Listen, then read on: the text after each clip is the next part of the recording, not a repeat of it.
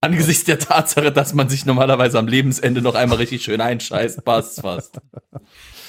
Eieieiei. Tod und Verderben und was machen wir? Wir lachen drüber. Das ist das Einzige, was du machen kannst heutzutage. Ja, das ist Kannst- 2021. Ja. So, Wenn nicht lachen, wir müssen wir permanent weinen. gut.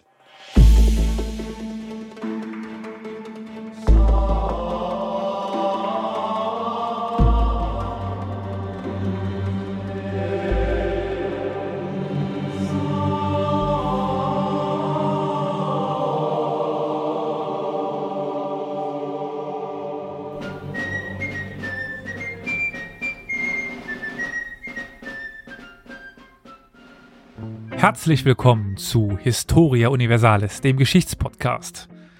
Zur 125. Folge. 125, das ist, sagen wir mal, in Ansätzen irgendwie gerade, also Zeit für eine kleine Menschheitsgeschichte, Teil 4 mittlerweile. Teil 4 von, naja, wahrscheinlich dann am Schluss doch ein paar mehr. Wir sind nämlich erst angekommen im Mittelalter, und zwar im außereuropäischen Mittelalter. Und heute als Nachklapp zur 120. müsste das dann gewesen sein, haben wir heute Japan, Südostasien, Südostasien und Äthiopien. Heute ist aber leider Olli nicht dabei, dafür aber im schönen Dresden der liebe Karol Hallo. und im nicht minder schönen Saarbrücken der liebe Flo. Hallo. Ihr wart ja beide In Saarbrücken hier. Einmal ein Zug. äh, gehört sich so. Ihr wart ja beide letztes Mal nicht dabei, also bei der letzten kleinen Menschheitsgeschichte. Daher für euch vielleicht nochmal ganz kurz, um ins Boot zu holen, euch, um euch ins Boot zu holen. Wir haben gesprochen über Zentralasien, über China und über Indien. Also in China vor allen Dingen die Abfolge der vielen, vielen, vielen Dynastien und Zeiten. Also es war häufig dann die Zeit von, die Zeit des und äh, der liebe Olli ist wahrscheinlich noch nachts aufgeschreckt und meinte, General! Also äh, Generäle spielen in der chinesischen Geschichte da auch eine wichtige Rolle als Dynastiebegründer. In Indien war es dann auch viel auf die, äh, ja, die Geschichte der streitenden Religionen, also am Anfang der Buddhismus noch, dann der Hinduismus und dann der ja, sich ausbreitende Islam. In Zentralasien ganz klassisch der ja, Kampf, könnte man sagen, oder die, fehlt mir so ein schönes Wort, der Gegensatz der Reiternomaden gegen die äh, Zivilisation. Die Reitervölker hatten wir schon lange nicht mehr. Ja, ja. Heute werden wir sie auch größtenteils gar nicht haben. Ich meine, wir, wir werden kurz die Mongolen mal wieder haben, das ist ganz klar. Die Mongolen betreffen eigentlich fast die gesamte Welt. Aber ich denke, heute bleiben uns die Reiternomaden im Großen erstmal aus und wir werden uns heute dann eher mit sesshaften Völkern beschäftigen. Aber lieber Flo, ich glaube, nach dem ganzen Vorgeblänkel möchtest du mit Japan beginnen, dem Land des fernen Ostens. Hi. Gute Überleitung wäre nach China gewesen, denn von wegen Generale und die Zeit der oder irgendwelche anderen Epochen, das äh, trifft auf Japan eigentlich auch ganz gut zu, ne? Naja, äh, Japan hatten wir in der Folge zur Antike ausgelassen. Leider, da wäre mit Sicherheit auch ein bisschen was zu erzählen gewesen, aber sei es drum. Dafür machen wir sie jetzt eben ab dem Mittelalter. Das japanische Mittelalter ist fast, naja, grob deckungsgleich mit dem europäischen, aber geht eigentlich ein bisschen darüber hinaus, denn es erstreckt sich von 1180, da wären wir schon in Europa im Hochmittelalter, bis 1600, da wären wir im Europa, äh, in Europa schon weit übers Mittelalter hinaus. In den meisten Gegenden im Saarland wäre es vielleicht ein bisschen anders, aber das wäre was anderes. Naja, Die, die Pfalz ist bis heute nicht aus dem Mittelalter herausgekommen. ich wusste, dass ich dich damit sowas provoziere. naja, ähm, das japanische Mittelalter beginnt mit der sogenannten Kamakura-Zeit oder Kamakura-Zeit. Dieser Name äh, leitet sich vom damaligen Regierungssitz des Shoguns in eben der Stadt Kamakura ab. Jetzt natürlich direkt die erste Frage, was ist ein Shogun? Oft schon gehört, was zum Geier ist es überhaupt? Aber Eine Serie. bevor wir zum Shogun gehen, ja, natürlich, oder ein Spiel, je nachdem, Total War Spiel. Ja. Ähm, aber bevor wir, ich glaube, zum Shogun kommen, es gibt ja noch eine Ebene über ihm. Äh, fangen wir vielleicht mit dem Tenno an. Gehen wir die Hierarchie schön von oben nach unten runter durch. Der Tenno wird im Deutschen ja oft mit Kaiser übersetzt. Aber genau genommen heißt er, wenn man dem Ganzen, was es, was es bedeutet, nahe geht, himmlischer Herrscher. Denn der Tenno im japanischen Gesellschaftssystem ist eine gottgleiche Figur. Noch heute. Also der heutige japanische Kaiser, für uns ist er halt der Kaiser, ein, einer der Monarchen fürs Adelsmagazin, wie jeder andere auch. Für die japanische Gesellschaft ist er etwas viel Höheres, etwas Entrücktes, erstaunlicherweise, also das, das, das erklärt vielleicht auch, warum die japanische Gesellschaft eine ganze Weile lang völlig damit überfordert war, als plötzlich der Kaiser im Radio sprach oder im Fernsehen auftauchte oder sogar mhm. in der Öffentlichkeit außerhalb der Palastbahn auftrat, weil er eben eine für sie völlig unerreichbare Gottfigur war. Mhm. Und für viele Teile der Gesellschaft heute noch ist. Ähm, diesen Titel des Tenno, des Kaisers, wir nutzen diese vereinfachte Übersetzung jetzt der Einfachheit halber in der Zukunft, ähm, den gibt es schon sehr lange. Den gibt es schon seit dem Altertum in ganz verschiedenen Ausprägungen, aber da gehen wir jetzt der Zeit geschuldet nicht weiter drauf ein. Kommen wir jetzt mal jetzt zu dem bereits angekündigten Shogun. Der Shogun ist ein Titel, der sich im, im 12. Jahrhundert, eben zum Beginn des japanischen Mittelalters etwa, äh, endgültig in seiner Form herausprägt oder ausbildet. Im Grunde genommen ist ein Shogun ein Militärtitel. Im Prinzip der oberste Anführer der Samurai Japans, sowas wie ein Generalissimus im europäischen System. Also wirklich ein oberster militärischer Anführer. Und in dieser Funktion war er normalerweise auch sowas wie ein Kriegshäuptling bei den Indianern, etwas, das in, Krisen, in Krisenzeiten einberufen wurde, um eben im Notfall den militärischen Oberbefehl über die Samurai Japans einzunehmen.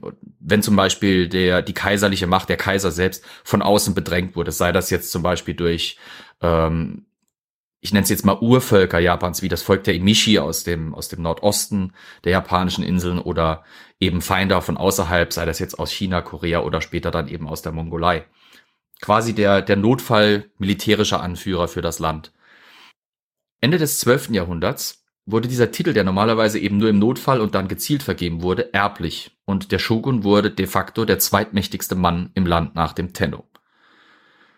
Irgendwann überholt er allerdings den Tenno sogar in seiner Bedeutung. Das kann man dadurch erklären, dass Japan äh, eine ganze Menge Kriege hinter sich gebracht hat und äh, wenn man eben jemanden braucht, der in militärischen oder in kriegerischen Zeiten den Oberbefehl übernimmt und man ist irgendwie permanent im Krieg, dann wird dieser jemand, der den militärischen Oberbefehl hat, natürlich automatisch immer wichtiger. Um es jetzt ein bisschen in europäischen Kontext zu vergleichen. Man könnte, wenn man so ein bisschen Fantasie anwendet und ein bisschen vereinfacht sagen, dass die Shogune sowas ähnliches wie die merowingischen Hausmeier waren. Also quasi ähm, diese mächtigen Männer nach dem Königshaus oder die die Macht des Königshauses irgendwie stützen sollen. Bei den Merowingern haben sie irgendwann die Macht komplett an sich gerissen und die Könige quasi ersetzt. Im japanischen System waren sie zwar immer ähm, in diesem in dieser Positions äh, in diesem Positionswechsel mal mächtiger als der Kaiser, mal weniger mächtig als der Kaiser, aber sie haben den Kaiser nie ersetzt oder ähm, irgendwie abgesetzt und sich selber an die Stelle gesetzt. Wie wir ja jetzt spätestens seit der letzten Folge wissen, zu meinem genau. äh, Leidwesen. Hättest du es jetzt nicht gesagt, hätte ich da nochmal dazu Bezug genommen und hätte nochmal ein bisschen Salz rumgestreut. Ähm, denn wie wir jetzt eben seit der Quizfolge wissen, das japanische Kaiserhaus, beziehungsweise die, ja, die japanische Kaiserfamilie ist die älteste Dynastie der Welt, herrscht seit 660 vor Christus in dieser Form, beziehungsweise das, äh, das Kaisertum in Japan ist so alt. Die Dynastie eigentlich auch. Ähm, im 13. Jahrhundert sind wir jetzt, wie gesagt, in der Zeit, wo der Shogun-Titel erblich wird. Seit etwa 1150 gab es die sogenannten Klösterkaiser. Das waren Kaiser, die offiziell abgedankt waren, aber aus Klöstern, also aus ihrem Rückzugsort heraus, ihre Söhne und Nachfolger kontrollierten. Das bedingte, dass die Zentralmacht des Kaisers immer schwächer wurde. Und die Landbesitzer, die lokalen Macht, Machthaber, manchmal nennt man sie, im Englischen werden sie gerne Warlords einfach bezeichnet, fingen an, ihre Macht auszubauen und ihre äh, Machtbasen äh, auch zu verstärken. Diese Landbesitzer waren gleichzeitig Mitglieder der Kriegerkaste oder des Kriegerstandes, nämlich der Samurai. Und unter ihnen war ein besonders mächtiger Kran, äh, Clan, nicht Kran, das wäre ein bisschen merkwürdig. Jetzt dachte ich wieder an Tadano, die Dämmerk aufgekauft haben, auch wieder Japaner, aber mit Kranen. Äh, unter ihnen war ein ganz besonders mächtiger Clan, nämlich der Clan der Minamoto. Ein General der Minamoto erhielt 1192 den Titel des Sei Taishogun. Das äh, bedeutet so viel wie die Barbaren bezwingender General oder oberster General. Und er schaffte es, diesen Titel erstmals erblich zu machen, also dem Kaiser gegenüber dieses Erbrecht abzuringen. Das Machtzentrum der Minamoto war Kamakura. Erinnert euch vom Anfang. Deswegen war auch diese Zeit dieser Minamoto bzw. Kamakura basierten Shogune die Kamakura-Zeit. Die Minamoto-Shogune lösten den Kaiser und das bestehende System aber wie gesagt nicht ab. Sie erweiterten es, sie legten ein neues, zweites über das alte Gesellschafts- und Verwaltungssystem und äh, erzeugten somit quasi etwas Neues. Der Shogun war aber trotzdem de facto der mächtigste Mann im Lande seit den Minamoto-Shogune. Um seine Macht zu festigen, heiratet dieser erste erbliche Minamoto-Shogun eine Adlige aus dem Hojo-Clan und übernahm auch gleichzeitig die Hausverwesung dieses mächtigen Clans. Also der ähm, schaffte es quasi die Verwaltung seines eigenen Clans an sich zu reißen und die eines der mächtigsten japanischen Clans, nämlich eben wie gesagt der Hojo. Nach dem Tod dieses Minamoto-Generals übernahmen auch diese Hojo dann waren ja danach fahren auch von ihm, die Macht und besiegten sogar kaiserliche Truppen im Krieg. Was, kann man, was ja. kann man zu den Hojo sagen? Sind die irgendwie eine Erwähnung wert? Also sind sie gewiss, aber ja. gibt es da noch irgendwas Informat Informatives? Sie waren eine besonders mächtige Familie im Südosten der japanischen Hauptinsel äh, und besaßen dort einfach extrem reiche Ländereien, ähm, hatten eine extrem gute Machtbasis und waren einfach unter den ganzen Clans, die es dort gab, der mächtigste für okay. eine ganze Weile lang. Yeah. Und durch die dynastischen Entwicklungen, familiären Entwicklungen schafften ja. sie es halt eben äh, durch die Verbindung mit dem Minamoto irgendwann auch die Macht, wie, gesagt, wie gesagt zu ja. übernehmen. Das Shogunat wanderte in der japanischen mittelalterlichen Zeit immer wieder zwischen verschiedenen Clans, wobei, wenn ich mich richtig erinnere, nie weit weg von der japanischen Zentralmacht, also nie jetzt irgendwie, hm. es war nie so, dass die, die, die Shogune im ganz äußersten Nordosten oder im ganz äußersten Südwesten des Landes, also der, der Inseln saßen oder irgendwie eine, eine mini-isolierten Clan oder sowas. Es waren meistens mächtige Clane der Hauptinsel und auch nicht unbedingt allzu weit weg von eben den, den Hauptstädten der Kaisersitze und ja. so weiter, die die Macht an sich rissen. Die Hojo waren da eben, wie gesagt, einer davon. Mhm. Es wäre auch irgendwie komisch gewesen, aus äh, Kilometer, hunderten Kilometer Entfernung den Kaiser zu kontrollieren. Ja. Das war einfach gar nicht möglich. Also, ja. Nach dem Mittelalter wurde das möglich und geschah es auch. Ja. Aber da kommen wir in einer anderen Folge natürlich dazu, wenn wir dann zum Beispiel über auch die äh, Zeit der Medi-Restauration und so weiter reden. Da gibt es auch ganz Sicherheit andere technische. Ja, genau. Da gibt es ja auch ganz andere Voraussetzungen dann. Genau, richtig. Also wie gesagt, der Kaisertitel, trotz all dieser Machtentwicklungen und Machtzänkeleien um, um, den, um den Thron herum, ähm, um den Chrysanthementhron, muss man sagen, dazu, ähm, herum, blieb der Kaiser als Staatsoberhaupt, als ja eigentlich auch so ein bisschen einender Faktor Japans bestehen. Nur jetzt entschieden halt für eine ganze Weile lang die Hojo. Was geschah? Äh, ihr erinnert euch vielleicht an den Film The Last Samurai. Ich weiß, Schwach, es ist, ja. es mhm. ist wie gesagt diese Meiji-Epoche und ein ganz anderer Faktor, aber diese Tat oder diese dieses Bild, dass der Kaiser diese diese entrückte Figur in so einem Pavillon ist und die Berater vorne machen eigentlich die Politik und der Kaiser kann sich nicht so richtig durchsetzen. Das war so über lange Phasen der japanischen Geschichte tatsächlich so. Also dass der der Kaiser war eine fast schon wie bei einer konstitutionellen Monarchie heute bei uns sowas repräsentatives, aber die Macht lag eigentlich bei den Shogun und bei dem Clan, der das Shogunat eben inne hatte. Hm. Die Hojo-Zeit, beziehungsweise das, äh, die Zeit der äh, Minamoto führte zu einer ganz langen Phase des Friedens in Japan. Aber die bestand nur so lange im Inneren, bis von außen Gefahr drohte, nämlich von China. Steppenkrieger! Genau, die Reitervölker. Elias freut sich, ich trink mal von meinem Gin und denk mir meinen Teil, diese verdammten Reitervölker, ey. ähm, aus China kamen nämlich die Mongolen, die dort zu meiner, äh, mein, meines Wissens nach auch die Macht hatten, ne? Yuan-Dynastie, ja. Genau. Kubilai Khan wollte sich nicht mit China zufrieden geben, sondern er wollte auch Japan haben. Ich meine, wenn man sich mal auf einer Landkarte anschaut, wie nah Japan vor der chinesischen Küste liegt, ist es irgendwie auch ein bisschen naheliegend. Ne? Es ist gar nicht so weit weg. Und die japanische Kultur, auch wenn sie was ganz eigenes ist, ist ganz stark geprägt noch heute von, von alten chinesischen äh, Kulturen, äh, von der alten chinesischen Kultur. Da sieht man übrigens auch, dass bei Game of Thrones die, die Dothraki nicht Mongolen sein konnten, weil die Dothraki würden freiwillig nicht unbedingt übers Wasser gehen, aber die Mongolen taten es dann eben schon. Der Shogun lehnte das Unterwerfungsangebot, das äh, Kubilai Khan geschickt hatte, ab. Und deswegen setzte dieser, wie gesagt, Kubilai Khan über die, das Gelbe Meer, die japanische See über und wollte Japan besetzen. Sowohl 1274 als auch 1281 stachen sie in See und wurden sie von Taifunen ziemlich zerklumpt und wieder quasi an Land geworfen, wenn sie nicht zwischendrin ersoffen. Die Invasionsflotten wurden kurzum äh, durch die berühmten ostasiatischen Taifune zerstört.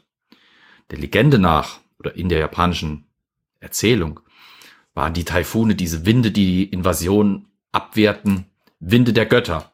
Nein, nicht die Art von Winden. Kamikaze! Götter der Japaner, genau, sind die Kami und Wind bedeutet so viel Kase.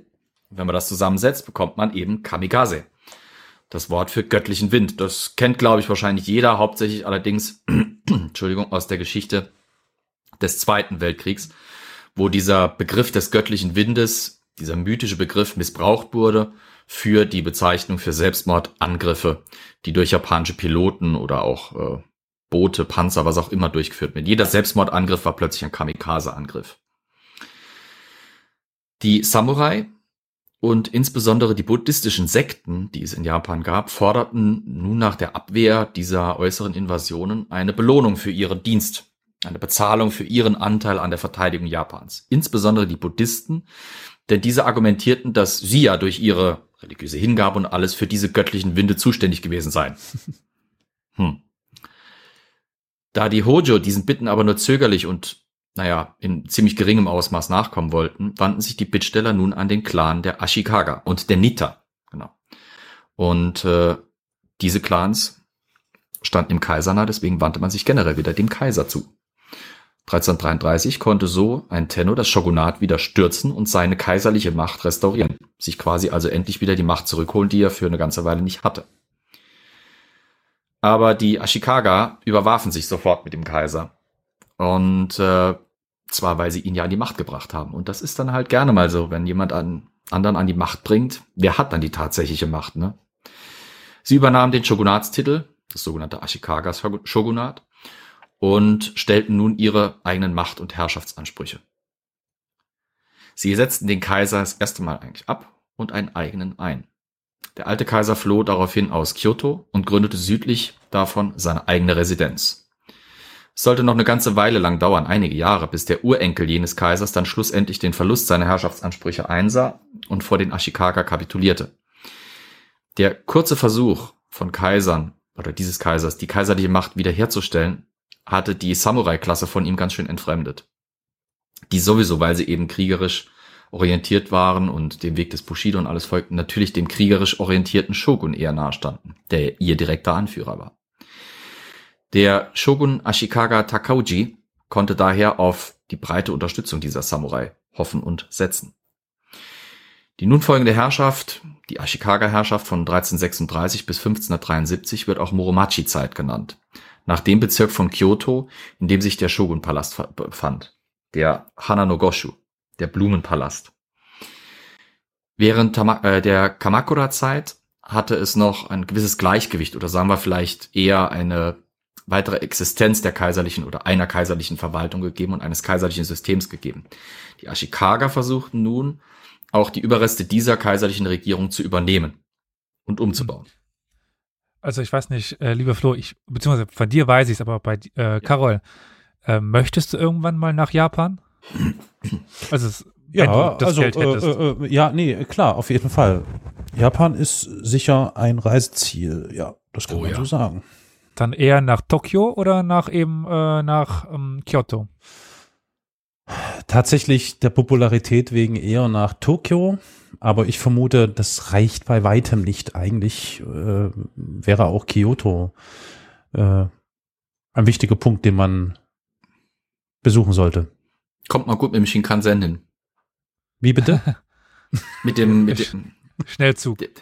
Ach so, ja, der Schnellzug. Shin, wie heißt der? Shinkansen meine ich, oder? Shinkansen? Ja, okay. Irgendwie so. Ja, irgendwie was mit Sch, ja. Moment. Google weiß es. Ja, Shinkansen. Ha! Ich weiß was. Okay, okay. Und bei dir, lieber Flo, äh, Tokio ah. oder äh, Kyoto? Wie gesagt, man kommt von Tokio gut nach, nach Kyoto. Ich, ich weiß nicht. Ich muss ganz ehrlich sagen, gerade weil wir es auch kurz vor, bevor wir mit der Folge angefangen haben, davon hatten. Also wenn es nach mir ginge, könnte ich sowas machen wie, wie James May. Ja, ja, Arm genau. Ich Also so wirklich gedacht. einmal quer durchs Einfach- Land, weil ich, genau. Ja. die Unterschiede sind so krass zwischen, zwischen dem hohen Norden Japans und dem tiefsten Süden, dass wenn Aber- man nur nach Tokio und nur nach Kyoto geht, hat man wirklich nur Mhm. so einen Bruchteil gesehen und das, äh, das Land hat viel, viel mehr zu bieten. Ja. Ich, äh, ich bezahle dir eine Reise in eine Stadt. Welche würdest du, du nehmen? Und weich mir jetzt nicht wieder aus.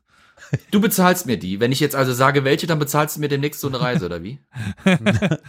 Zeugen, ganz viele Zeugen. Ich wollte gerade sagen, ich wollte gerade sagen, also äh, pass auf, was du jetzt sagst. Ich könnte vers- den versuchen.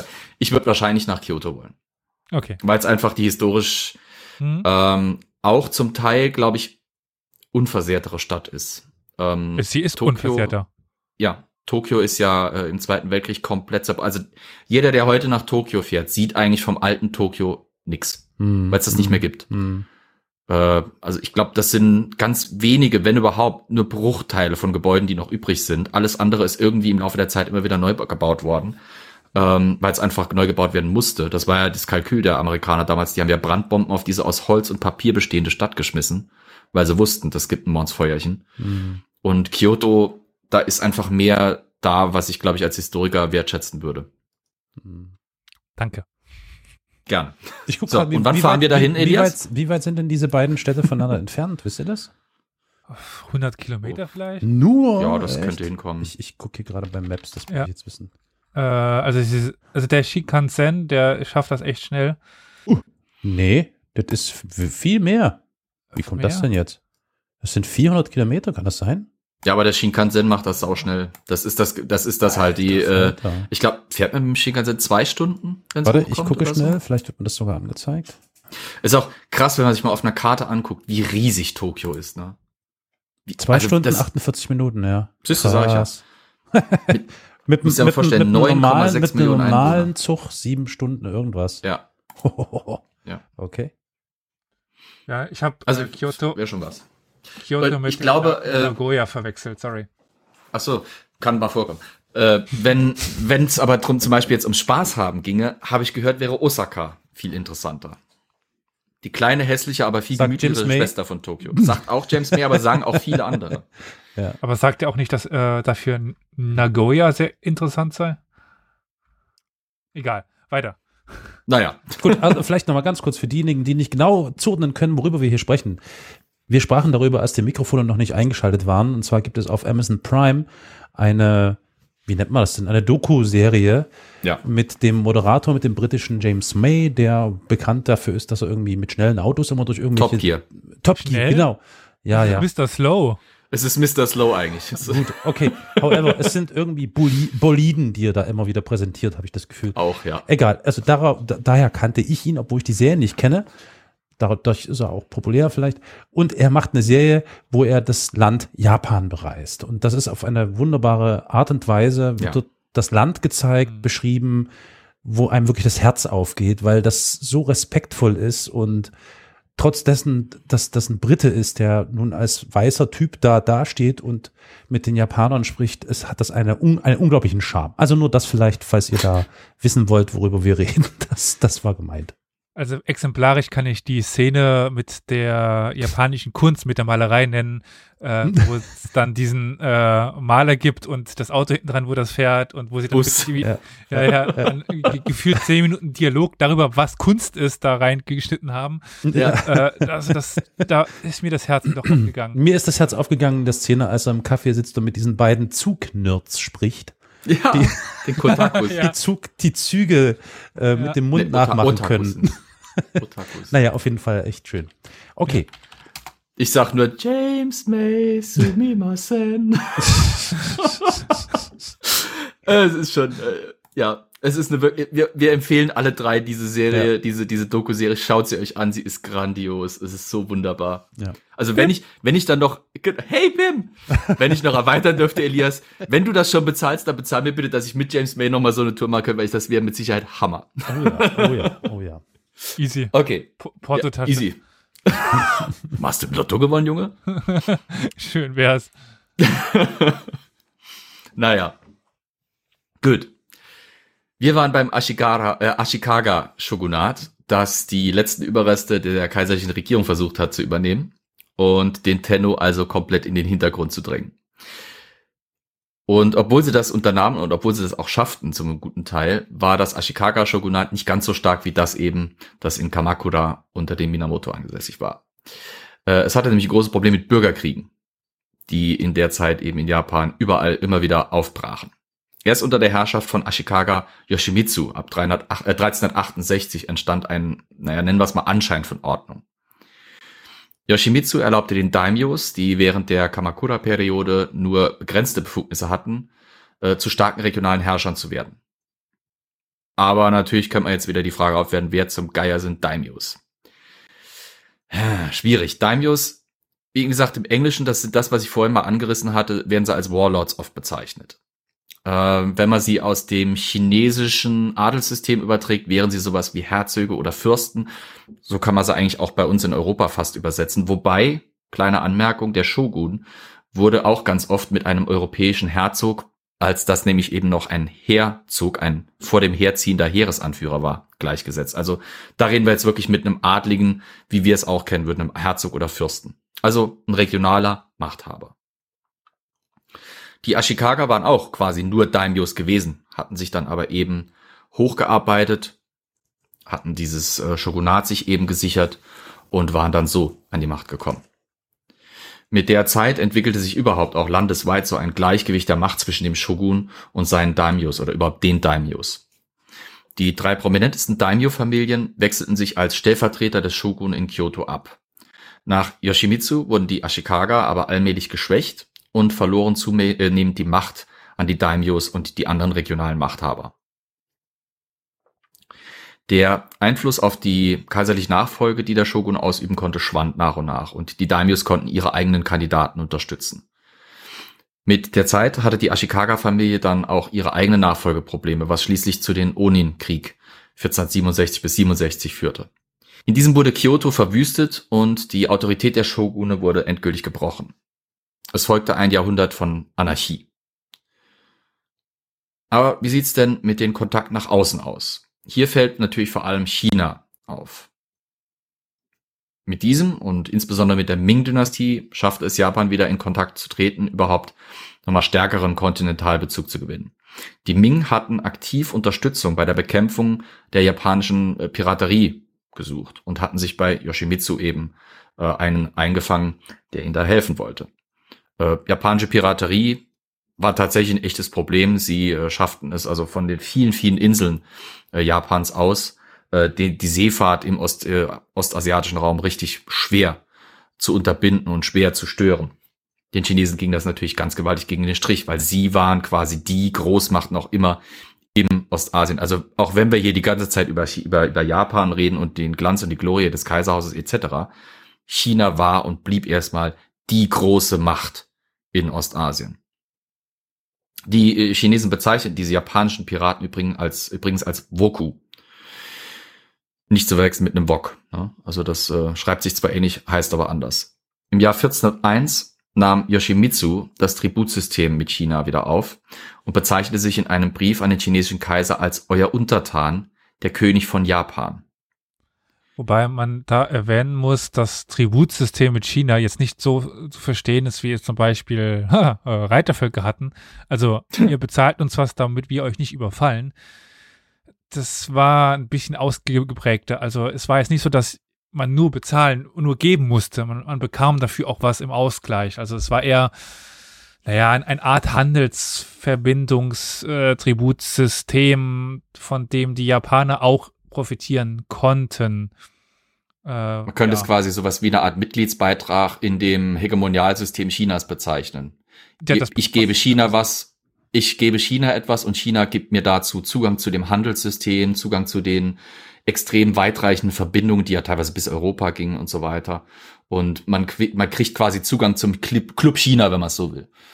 Das war das Tributsystem, das nicht nur Japan, sondern auch viele andere ostasiatische Staaten eben damals äh, mit China hatten weshalb es dann passieren kann, dass auf Karten äh, fast ganz Asien mit äh, unter Einfluss von China verzeichnet ist. Ja. Wobei das eben war, da war mal eine Delegation, die haben, okay, ja, ja, wir, hier habt ihr ein bisschen Geld und wir, wir handeln jetzt und dann habt ihr, ist das in China ver- verzeichnet unter Tributleistung. Ja. Aber ist jetzt nicht so wirklich eine enge Verbindung anzusehen. Man sieht es auch zum Teil schön an den, ich sag jetzt mal, kulturellen Gefälle, das bei diesem Tributsystem herrscht. Denn Japan exportierte zum Beispiel vor allem Holz, Schwefel, Kupfererz, äh, Schwerter und Faltfächer. Und die Chinesen importierten oder exportierten dann wiederum nach Japan Seide, Porzellan, Bücher und Münzen. Also da sieht man so ein bisschen, dass bis auf jetzt die Fächer zum Beispiel und die Schwerter, die schon, schon in der Zeit was Besonderes waren, waren es vor allem Rohmaterialien. Es waren, es waren vor allem wirklich so, so Schwerindustriegüter, wird man es heute vielleicht bezeichnen, die exportiert wurden und vor allem japanische, äh, chinesische Luxusgüter, die nach Japan eben importiert wurden. Deswegen war auch die japanische Kultur über lange Zeit hinweg durch dieses Tributsystem extrem durch die chinesische Kultur, was zum Beispiel Kunst und, und so weiter anging, äh, beeinflusst. Auch das japanische Adelssystem wandelte sich mit der Zeit und man nahm eben chinesische Titel an, beziehungsweise das chinesische Rangsystem von eben dem, was wir heute als, als Fürst bezeichnen würden, bis zum Markgrafen oder sowas in der Richtung. Also es gibt da natürlich aufgrund der Begrifflichkeiten im, im europäischen Kontext schwierige Schwierigkeiten bei der Übersetzung. Aber da sieht man, wie gesagt, wieder auch die, die kulturelle Befluss, äh, Beeinflussung durch China, durch dieses Tributsystem nach Japan ausgriff. Aber naja. Ein kleiner Exkurs zu dem Punkt, äh, den wir bei der chinesischen Geschichte, glaube ich, äh, nicht so erwähnt hatten. Ne? Nee, also ein bisschen, aber äh, das ist jetzt aus einer anderen Perspektive. Ja. Also das chinesische System war eigentlich relativ clever. Man bietet entweder dieses äh, System von sich aus an und wenn jemand, der das angeboten bekommt, nicht, nicht annimmt, dann schickt man halt mal so ein bisschen Kanonenboot-Diplomatie-mäßig halt eine Flotte vorbei oder mal eine Armee, die da um die Ecke kommt und sagt, hallo, wollt ihr nicht immer überlegen? Äh, und äh, dann Sie haben da eine schicke Handelsroute. Genau. Wäre ja schade, wenn die jetzt, ne? Ja, ja, ja. Wir- So die japanische Mafia, so, äh, die chinesische Mafia. Ja, ich, ich ist von der japanischen Mafia nicht weg. Das, Ja, aber das- die Yakuza, ja, das was anderes. Das kommt später. ja. Wir hatten da zum Beispiel das, oder zum Beispiel das Beispiel, also wir hatten da das Beispiel von Zheng He, Mhm. diesem Admiral, der ja quasi bis nach Afrika gereist ist und auch Afrika hat Tributleistungen dann getätigt, aber Na, machen sie heute wieder. Ja, stimmt. Ja. Hm, Warte mal. Nee. War, war? Schengen Nee, das, mit ist den, mit den das Riesenschiffen? Das ist ja mit China. den Sch- Ah ja. ja. ja. Okay. Entschuldigung, Ähm, was, was Ja, nee, nee, nee. Ich hatte kurz überlegt, aber wir reden ja über China gerade. Ist insofern gut. Hm. Ja, China hat ja jetzt wieder diese Ja, ja. Expansion. Ich dachte, äh, du meintest angefangen. Japan, weil das wäre falsch. Ja. Mhm. Lustigerweise, äh, ganz kurze Schön. Anmerkung dazu, die, die Chinesen beziehen sich da teilweise sogar heute in ihrer modernen Propaganda drauf, auf diese historischen Verknüpfungen und Verbindungen. Ah, okay. Da kann ich jetzt auch einen kleinen Teaser setzen und zwar wird Mhm. äh, wahrscheinlich in einem Jahr oder so ein Buch von einem Professor von uns erscheinen.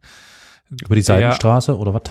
Äh, nee, der schrieb oder schreibt gerade an einer Globalgeschichte der frühen Neuzeit. Also das, was wir jetzt quasi demnächst auch machen werden.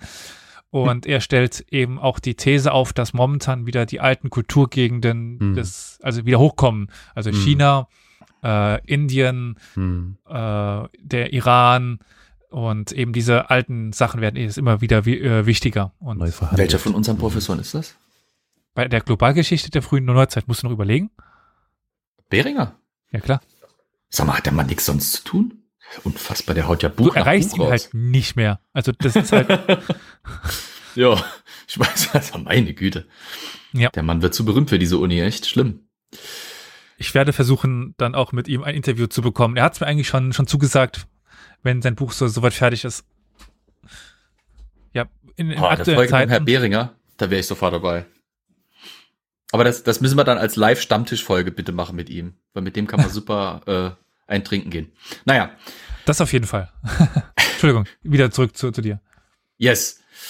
Äh, nach einigen Jahrzehnten dieser Tributkonstellation vergaß man allerdings diese Tributzahlung und, und es wurde dann wirklich eine Handelsbeziehung. Also das äh, wurde dann von Tributsystem zu einem Handelssystem, aber das kennt man ja so ein bisschen aus dem japanischen Geschichtskontext. Irgendwann brach dieser Kontakt dann wieder ganz ab.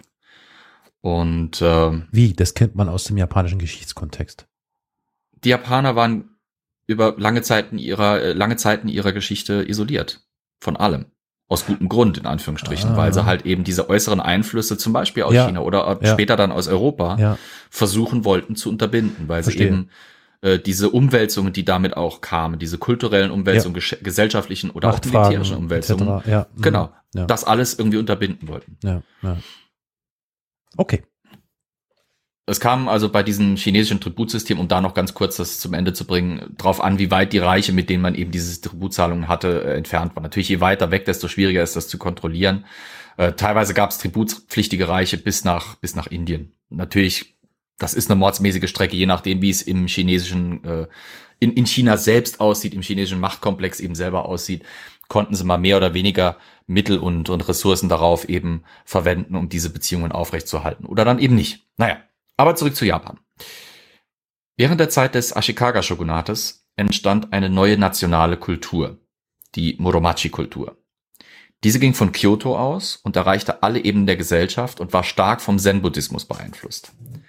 Zen spielt eine zentrale Rolle bei der Verbreitung nicht nur religiöser Lehren und Praktiken, sondern auch von Kunst und Kultur, einschließlich der Einflüsse aus der Malerei der chinesischen Song, Yuan und Ming-Dynastien. Die Nähe des kaiserlichen Hofes zum Shogun führte zu einer Vermischung von Mitgliedern der kaiserlichen Familie, Höflingen, Daimyo, Samurai und Zen-Priestern. Das wurde also wirklich ein ganz buntes Gemisch. Zumal besonders deswegen, weil eben die kaiserliche Familie im religiösen Kontext so wichtige Bedeutung hatte. Das heißt, alleine diese, diese säkulare Trennung, wie wir sie kennen, dass der Kaiser und die Kirche parallel existierten, das gab es in Japan nicht, weil der äh, Kaiser immer eine massive oder die Kaiserfamilie immer eine massive religiöse Bedeutung in der japanischen Kultur hatte. Noch heute. Kunst aller Art, Architektur, Literatur, No-Drama, Kyogen, das waren Komödien, Poesie, äh, Sarugaku, das ist die Volksunterhaltung, die Teezeremonie, Landschaftsgärtnerei oder äh, das Ikebana, das Blumenarrangement blühten während dieser Muromachi-Zeit auf. Könnte man sagen fast, das ist, das ist die klassische kulturelle Phase des japanischen Mittelalters, die bis heute dann noch Anklang findet. Der bereits erführt, äh, erwähnte Onin-Krieg von 1467 bis 77 führte zu einer schwerwiegenden politischen Zersplitterung. Ich muss mal fragen. Der, äh, ja? Onin hat nichts mit Ronin zu tun, oder? nee, ein Ronin ist ein, Ein Samurai, herrenloser Samurai. Ja, Ja. ja, ja. Ein Samurai, ein Samurai ist normalerweise immer im Dienst von jemandem. klar, der also Ronin ist der, der, der Samurai, der niemandem dient. ja. Auch so ein bisschen ausgestoßen teilweise. Ja. Natürlich ist das ist so wie, wie im europäischen Kontext äh, der, dieser bisschen fantastische Begriff des Heckenritters, den ja George R. R. Martin so wunderbar dann für sich Sorry, approbiert hat. Dieser, da bin ich raus. Das- Heckenritter sagt mir nichts. Okay. ein Ritter ist ja immer jemand, der im Dienst von jemandem steht. Ja, also ein Söldner quasi. Nein, ein Ritter ist in einem Dienstverhältnis. Wenn, wenn du mein Nee, Ritter wärst, dann der haben wir ein ganz besonderes Der Verhältnis. Heckenritter. Der Heckenritter ist was anderes als ein Söldner. Der ist wirklich, der ist ein Ritter mit dem ganzen ritterlichen Geplänkel drumherum, aber er hat keinen Dienstherren, keine Zugehörigkeit Ah, und okay. damit auch keine Sicherheit. Und so ähnlich ist es mit dem Samurai auch. Vielleicht, äh, Carol, so ein Raubritter. Also nur damit die Leute die Vorstellung, die, die sie von Raubrittern haben, darauf übertragen können. Weil viele verbinden ja die Vorstellung eines Raubritters mit dem, was du beschreibst. Also das ist das, was ich meinte. Fälschlicherweise, aber da vielleicht mal in einer anderen Folge was dazu. Gut. Also ein Ritter ohne Herr wäre eben ein Heckenritter und ein, ein Samurai ohne Herr ist ein Ronin. Okay. Ronin. Zurück zu den Ja. Ronin-Kriegen. Yes. Nee, dem, Diese dem führten, wie gesagt, zu einer schwerwiegenden politischen Zersplitterung. Der Kampf um Land und Macht unter den Samurai und den Daimyos dauerte bis Mitte des 16. Jahrhunderts an. Sogar die Bauern erhoben sich gegen ihre Grundherren und die Samurai wiederum gegen ihre Oberherren. Also wirklich auf allen Ebenen ging's rund und die zentrale Kontrolle, die eigentlich das Ganze hätte verhindern sollen und können, war einfach weg durch diese ganzen Machtkämpfe im Vorfeld. Das Kaiserhaus verarmte das Shogunat wurde immer wieder von anderen Mächten kontrolliert. Das wechselte auch ständig zwischen den Dynastien, die es gerade inne hatten und äh, dann wieder verspielten. Mord war an der Tagesordnung teilweise auch unter diesen äh, unter diesen Shogunaten und Samurai äh, Herrschern und Daimyo-Familien. Also es war es war wirklich eine Zeit des Chaos. Die Provinzen, die nach dem Onin-Krieg entstanden, waren wesentlich kleiner und leichter zu kontrollieren. Das war also das Resultat dieser dieser Konfliktzeit. Kleineres Gebiet, stärkere Kontrolle. Dadurch entstanden natürlich viele neue kleine Daimyo und Daimyo-Dynastien auch. Diese also kleinen auch, Staatlerei. ja, ja, sozusagen, quasi, ja. Ähm, diese neuen Daimyos rekrutierten sich ganz häufig aus den Reihen der Samurai, die ihre großen Oberherren gestürzt hatten. Also alte Dynastien wurden quasi von einer von ihren zusammenarbeitenden, gegen sie rebellierenden Samurai gestürzt. Und diese rebellierenden Samurai konnten sich meistens dann eben nicht auf einen Oberherrscher einigen, also haben sie sich gedacht, dann schneide ich mir mein Stückchen vom Kuchen raus und bin zufrieden damit und erhoben sich quasi zu Herrschern aus eigenem Recht über aber kleinere Gebiete.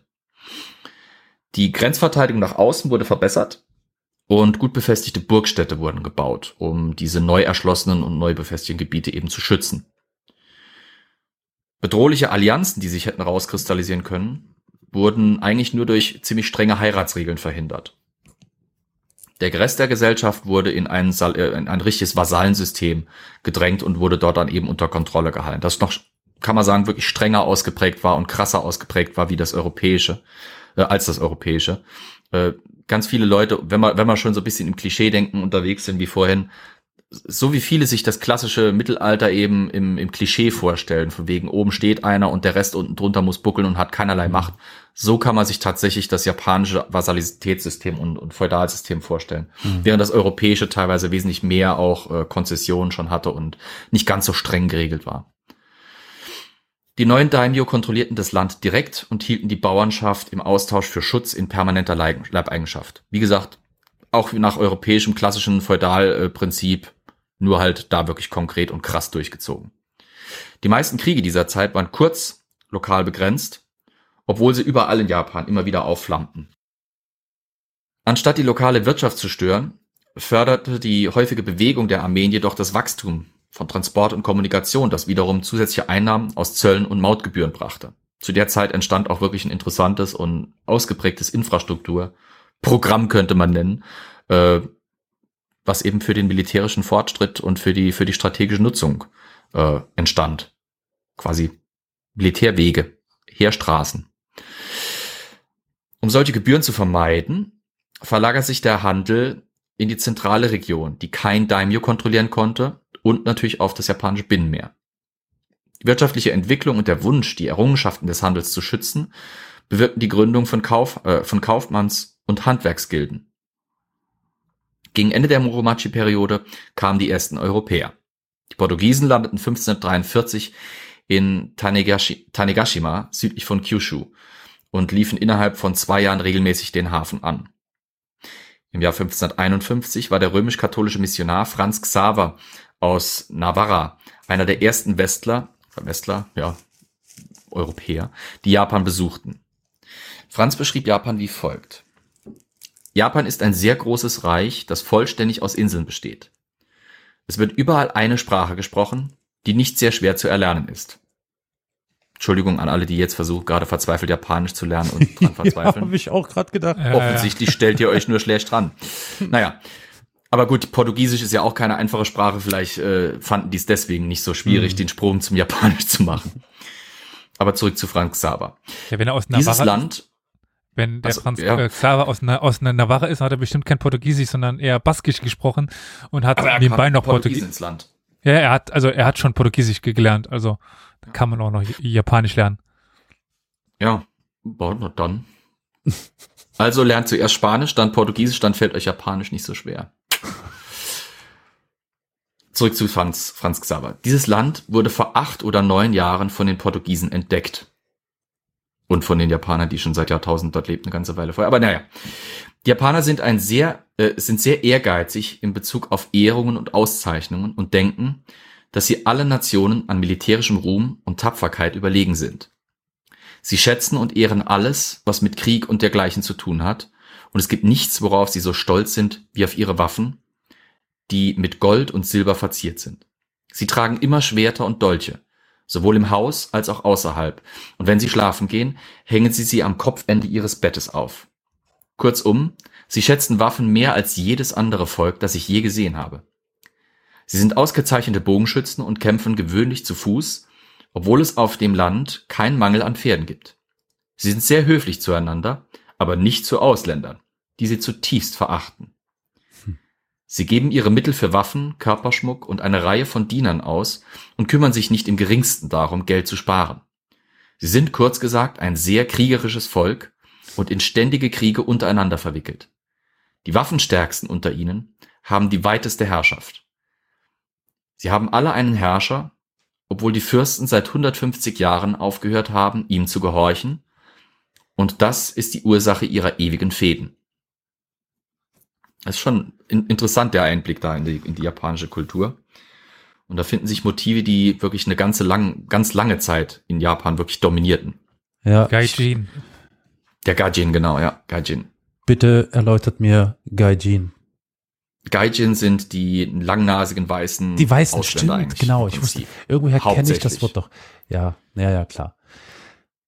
Wir kommen noch zu dem Thema, also das wird gleich nochmal sicher Erwähnung finden, aber äh, diese Schilderung von Franz Xaver erinnert mich dann stark an das Buch, beziehungsweise den Film Silence von Martin Scorsese aus. Das ist ja ziemlich passt wunderbar, weil 2016, glaube ich, oder so. ja ungefähr, das ist ja ungefähr genau die Mhm. Ja, ja, Zeit. ja, es geht ja, ja. da genau darum. Genau darum, dass da äh, Jesuitenpater äh, anlanden und Hm. versuchen wollen, äh, mehr zu erreichen. Und es ist aber schön, diese, diese, äh, diesen, diesen Gegensatz zu sehen tatsächlich, also visuell in diesem Film wunderschön dargebracht, wie ich finde, also sehr beeindruckend. Und ja, und trifft voll und ganz da mit diesem Zitat, das du wiedergegeben hast, Flo. Ja, ich finde es halt spannend, ähm, wie sehr der Artikel, also dieser, dieser Ausschnitt eben auch äh, diese japanische Kultur auf den Punkt bringt. Und Ja. Äh, für mich als Europäer ist es immer wieder spannend zu sehen, wie fremd uns ja noch heute die japanische Kultur Ja. ist, aber wie viele, ihr kennt mich ja, ich habe immer dieses Thema international, Vergleiche, Verknüpfung etc., wie viele Gemeinsamkeiten aber trotzdem das das System im Kern hat. Also jetzt nicht in seinen Ausprägungen, aber so in der Grundlage. Sei das jetzt das Feudalsystem, sei es Mhm. diese kulturellen Entwicklungen und so weiter, wie viele Schnittpunkte es da durchaus mit der europäischen Kultur gibt, nur halt eben mit einem ganz anderen Anstrich. Mhm. Aber naja, ich will nicht zu sehr ins Schwärmen kommen. Von dem portugiesischen, aber aus Spanien stammenden äh, Jesuitenpater zu den Spaniern. Die kamen 1587 an, gefolgt direkt von den Holländern im Jahr 1609. Die Japaner begannen sich eingehend mit den europäischen Zivilisationen zu beschäftigen, die natürlich für sie genauso faszinierend war wie umgekehrt. Und es ergaben sich neue Möglichkeiten für die Wirtschaft, aber auch ernsthafte politische Herausforderungen. Europäische Feuerwaffen, Stoffe, Glaswaren, Uhren, Tabak und andere westliche Innovationen wurden gegen japanisches Gold und Silber eingetauscht. Kurze Anmerkung an der Stelle. Die europäischen Feuerwaffen. Es gab in Japan bereits länger Feuerwaffen, nämlich chinesische. Die waren aber von der Technologie her häufig auf dem, was wir jetzt so im Frühmittelalter vielleicht kennen würden, mit Handkanonen, also wirklich an Stöcken befestigte kleine Minikanonen oder sowas stehen geblieben. Die Portugiesen und Spanier brachten jetzt, und die Holländer auch, brachten jetzt plötzlich die relativ moderne Technologie der, ähm, der Lundenschloss-Musketen, beziehungsweise später dann auch der Flintschloss-Musketen. Und das führte zu einem so dermaßen drastischen Technologieschub für diese Feuerwaffen, dass die wirklich eine ernsthafte äh, Herausforderung, ein ernsthaftes Problem für die Samurai wurden. Hm. Auch da wieder nochmal eine kleine Anmerkung, die darauf folgt. Wir, wir finden immer wieder in Filmen, zum Beispiel auch in The Last Samurai, dieses, dieses Gerücht, dass die Samurai nie was mit Feuerwaffen zu tun haben wollten. Dieses ehrenwerte Kriegersystem, das nur auf Nahkampf mit Schwertern und mit Pfeil und Bogen eben beruht und sich diesen modernen Schießpulverzeug komplett versperrt. Das stimmt aber nicht. Japanische Feu äh, Samurai haben schon immer Feuerwaffen benutzt, seit es sie eben gab. Und gerade eben dann, als von Europa her diese neuen Technologien kamen, kamen immer mehr. Weil diese Feuerwaffen plötzlich eine Möglichkeit gaben, die bis dahin entwickelte Rüstungstechnologie komplett wieder zu negieren. Das heißt, die Samurai, da, da entwickelte sich auch so eine gewisse Aversion gegen diese Gaijin, die plötzlich was reinbrachten in Ja. die japanische Kultur, das ein Machtgefälle Ja. und einen kompletten Machtwechsel hervorrufen konnte. Ja, die hatten keine gute Gewerkschaft, würde ich sagen. Ne? Also Ja, das ist, die Samurai-Gewerkschaft war damals ja. nicht stark genug, um das irgendwie durchzusetzen. Ne? Und es gibt eine Theorie tatsächlich, die sagt, weil es in China ja auch äh, nach der Entwicklung des Porzellan kein Bestreben gab, Glas zu entwickeln und auch keinen Bedarf gab, Glas zu entwickeln, dass das auf lange Sicht die äh, chinesische Kultur und auch die japanische ein bisschen zurückgehalten haben soll, technologisch, weil Glas Aha. natürlich andere Möglichkeiten, zum Beispiel auch in, in, in der Chemie bietet als, als Ja. Porzellan. ja, ja. Gibt es ganz viele spannende The- Theorien, aber können wir jetzt natürlich nicht weiter drauf eingehen. Leider Gottes. Vielleicht irgendwann mal. Irgendwann mal in einer anderen Folge. Ja. Durch den Handel, den wir jetzt schon erwähnt haben, wurde beträchtlicher Reichtum angehäuft. Und die kleinen Daimyo, besonders in Kyushu, konnten ihre Macht besonders ausbauen. Die Kriege in den Provinzen wurden mit der Einführung von Feuerwaffen, wie ich schon gesagt habe, wie Musketen und Kanonen und ihrem verstärkten Einsatz für Infanterie natürlich tödlicher. Auch die japanischen Burgen waren jetzt plötzlich bedroht, weil jetzt konnte man sie knacken. Mhm. Erdbebensicher gebaut, aber kanonensicher halt eben leider Gottes nicht. Durch den eben erwähnten Franz Xaver wurde auch das Christentum in Japan eingeführt. Er war 1549 in Japan angekommen und versuchte als Jesuit natürlich auch gleich die Japaner zu missionieren.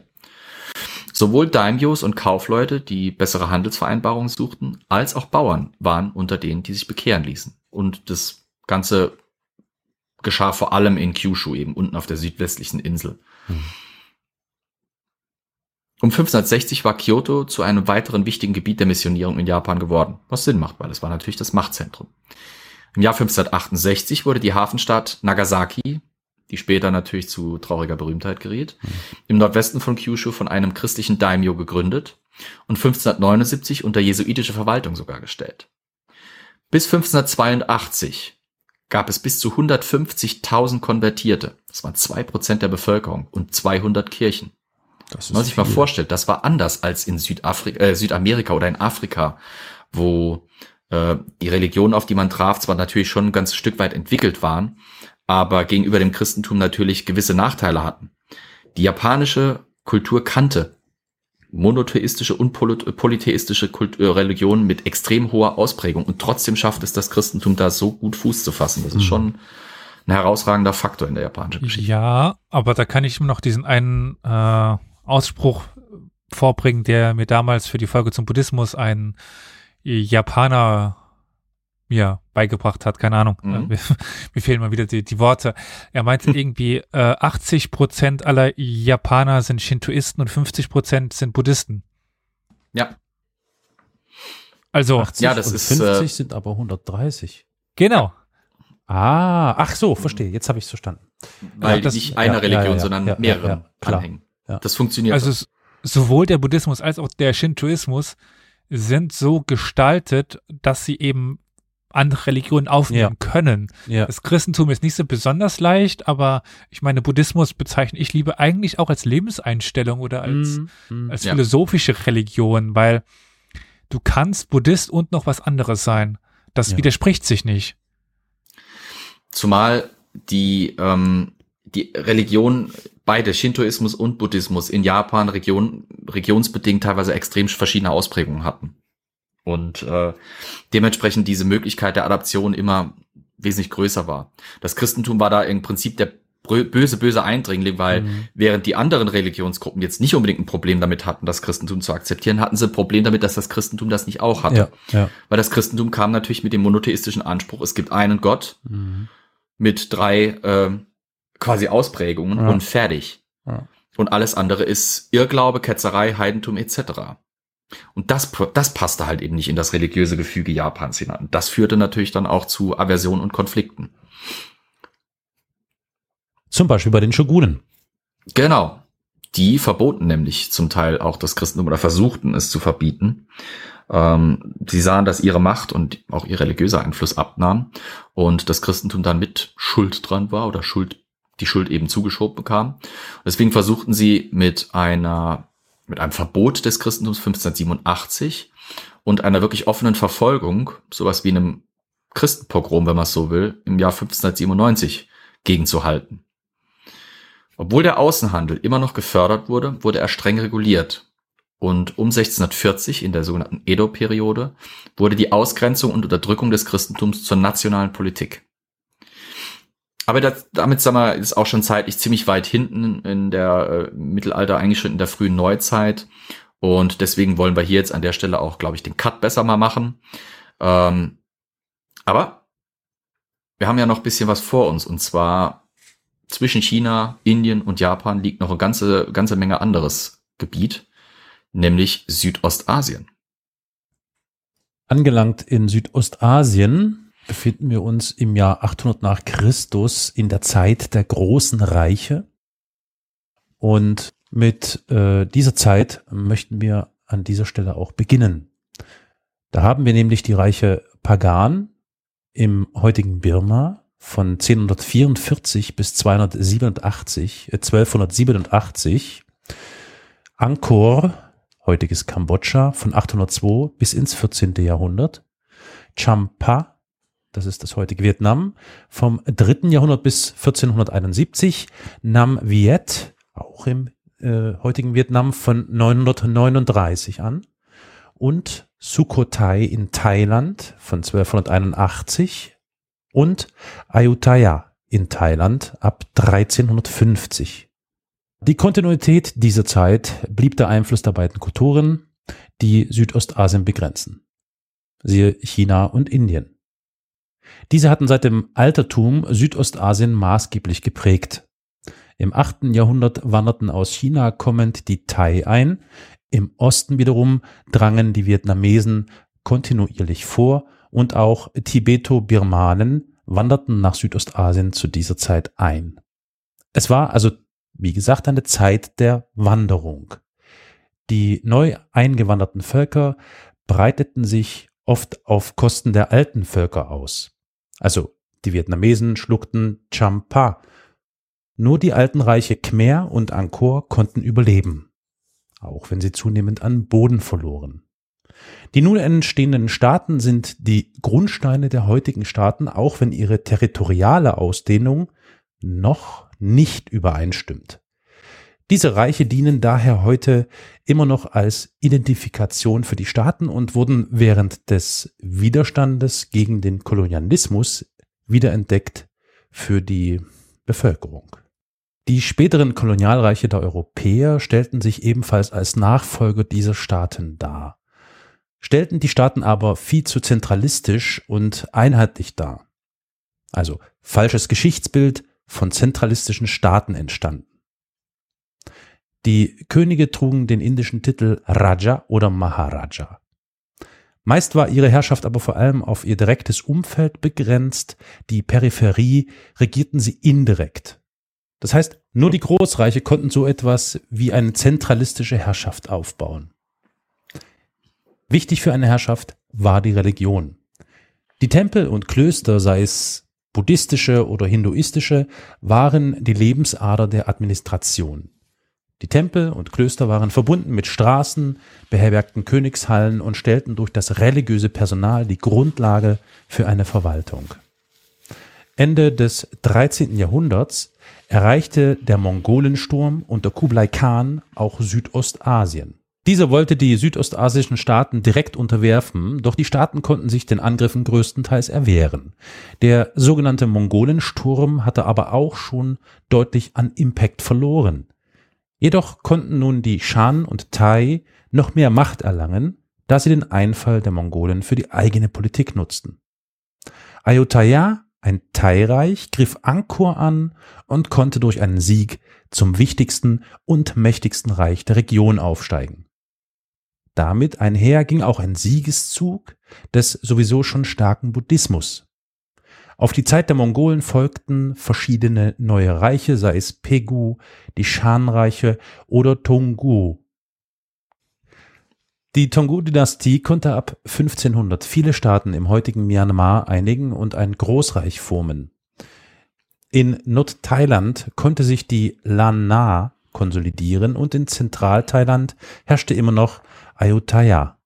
1511 kamen die Portugiesen nach Malakka, wieder mal, also wieder mal die Portugiesen meine ich, und begannen es zu erobern. Im 17. Jahrhundert sollten die Holländer, Briten, Spanier und Franzosen folgen. Viele Kriege mit Landgewinnen und Verlusten, die sich zwischen den großen Reichen abspielten, manchmal wechselten die Dynastien, der Raum der Reiche blieb jedoch häufig in etwa konstant außer vielleicht in Vietnam, die sich durch den Sieg über Champa im Süden deutlich vergrößern konnten. Im Süden erstarkte Ende des 14. Jahrhunderts Malakka, die durch chinesische Hilfe den wichtigen Handelspunkt kontrollieren konnten. Es gab noch eine Handvoll weiterer wichtiger Handelsstädte, die durch den Handel zu Reichtum kamen und eine wichtige politische Rolle spielten. Etwa Demak, Aceh oder Pasai. Vielleicht ist es ja auch richtig ausgesprochen, man weiß es nicht. Ab dem 15. Jahrhundert breitete sich auch der Islam zunehmend aus. Im Handel konkurrierten islamische Händler, indische Kaufleute, europäische Mächte und China um den Einfluss. Die Bevölkerung wuchs kontinuierlich seit dem 16. Jahrhundert, insbesondere die Städte, wodurch der Handel mit Alltagsprodukten wie Baumwolle und Reis angekurbelt wurde. Die Städte konnten sich nicht mehr selber versorgen, also lief insgesamt der Handel aufgrund des bergigen Hinterlands und der vielen Inseln vor allem über See. Er war vielfältig und war der Dreh- und Angelpunkt im Handel zwischen China, China, alter China, Immer noch China, besser als China. stimmt, Oh Gott. zwischen China und Indien, aber auch bis nach Europa. Die Städte waren aufgrund des vielfältigen Handels auch kosmopolitisch. Es gab Araber, Inder, Perser, Europäer, Chinesen. Dementsprechend waren alle großen Religionen in Südostasien vertreten, den größten Anteil hatte der Buddhismus und der Islam. Auf die Zeit der Europäer werden wir aber dann in der nächsten Folge der kleinen Menschheitsgeschichte eingehen. Auf Afrika bzw. Westafrika, da haben wir ja auch eine eigene Reihe, auf die wird Elias demnächst sicher nochmal eingehen. Ähm, werden wir nochmal, ja, gesondert Okay. eingehen. Dementsprechend würde ich die Geschichte Westafrikas dahin auslagern, gerade wenn wir mal auf die bisherige Aufnahmezeit schauen, warum auch immer ich das gerade sage. Ich bin wie eine Handpuppe. Äh, Muss ich mir das? merken. Das erklärt, warum du immer im Stehen arbeitest, ne? Ah, Leute. Schneiden wir natürlich weg, ist ja Quatsch. Aber es gibt mit Äthiopien, kommt. was denn? Hä? Es kommt ganz drauf an, äh, wer schneidet, lieber Karol. Ja, wenn ich das schneide, wird das radikal runtergekürzt hier. Das stimmt wohl. Guck mal in den Sendeplan, dann weißt du Bescheid. Ha, das wird Karol wahrscheinlich nie mitbekommen, aber hier hat jemand den Schnittplan gekapert und die, äh, den Schnitt übernommen. hat doch noch funktioniert. Aber es gibt mit Äthiopien bzw. Ostafrika noch einen interessanten Fleck, der normalerweise etwas zu kurz kommt in der Wahrnehmung. Und mit der Geschichte Äthiopiens fangen wir jetzt an und schließen damit jetzt den Teil Südostasien etc. ab. Und ich übergebe hiermit an Elias. Ja, vielen Dank. Äh, Äthiopien. Was sagt euch Äthiopien, wenn ich euch das jetzt einfach mal so in den Raum stelle und äh, ihr dürft einen Satz, zwei Sätze dazu sagen. Was verbindet ihr mit Geschichte und Äthiopien? Fangen wir mal bei, bei Carol an, der mir gerade das Wort übergeben hat. Das schiebe ich dann gleich zurück. Ja, also ich muss natürlich als allererstes an unsere Folge denken. Äh, da gab's doch äh, irgend so Königin, ne? Wie hieß die denn? Königin von, von Saba, meinst du? Ah ja, Saba war das, genau, Saba. Wobei das natürlich jetzt äh, ein bisschen geflunkert ist von mir, denn diese Geschichte gab es ja offensichtlich nicht nur da, sondern auch äh, parallel in vielen anderen Hm. oder anderen Gebieten. Mit Äthiopien, ich gebe zu, mein, mein Bildungsstand scheint nicht auszureichen, um mit Äthiopien irgendwie großartig viel gerade in äh, Bezug auf Geschichtliches äh, hervorzubringen. Tut mir leid. Das ist Passe. überhaupt überhaupt nicht äh, tragisch, weil auch für mich war Äthiopien eigentlich ein Buch mit sieben Siegeln. Also ich wusste halt, das ist ein Land. Das war es halt so ungefähr. Ja, ich weiß, es ist ein armes Land. Also Absolut, ja. so, also das war's dann auch. War es damals ja. aber nicht, ne? Nee, sicher nicht, Genau. wahrscheinlich nicht. Was sich dahinter verbirgt und warum ich mir gerade Äthiopien rausgegriffen habe. Also die Grundsätze eines Historikers sind ja, wir beschäftigen uns mit allem, wo wir Schriftquellen haben. Mhm. Da wer- suche ich mir Äthiopien nicht umsonst raus. Also auch, wir lassen jetzt ja den Rest von Afrika eigentlich größten, also komplett raus. Ja. Auch, weil wir eben keine Schriftquellen haben. Aus Äthiopien haben wir aber welche. Aber äh, Flo, hast du mal irgendwie was von Äthiopien mitbekommen? Ja, absolut. Ich meine, Äthiopien, christliches Land in Afrika, schon im Mittelalter. Eines der ältesten christlichen Länder sogar. Also wenn man Äh, ihn glaubt, das gibt. älteste. Ja, angeblich, ne? Ja. Ähm, steinerne Kirchen, die aus massiven Fels gemeißelt sind, kommen mir sofort vors innere Auge. Ähm, Oh ja. Jede Menge mächtige Könige von, was Mansa Musa war einer, glaube ich, davon, oder? Mansa Musa kommt aus Mali, das ist Westafrika. Mist, Mansa Musa. okay, dann, dann, dann. nee, an wen denke ich? Ah, Menelik, Menelik, äh, Menelik. denke ich zum Beispiel. Diesen, der, der war allerdings nicht im Mittelalter, der war wesentlich später. Nee, nee, Der hat, glaube ich, der, versucht, der ist, äh, nee, nee.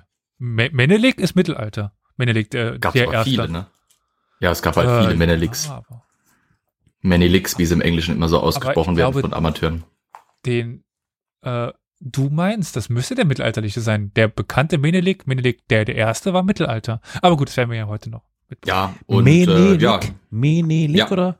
genau, Okay. Menelik. Gut, nicht Benedikt, sondern Nein. Menelik. Ja. Und ich, so, ich, dass- wei- ich weiß, dass äh, es, es gab und gibt immer noch Vertreter der Theorie, dass dieses, ähm, es gibt ja im Mittelalter diesen Mythos des Priesterkönigs.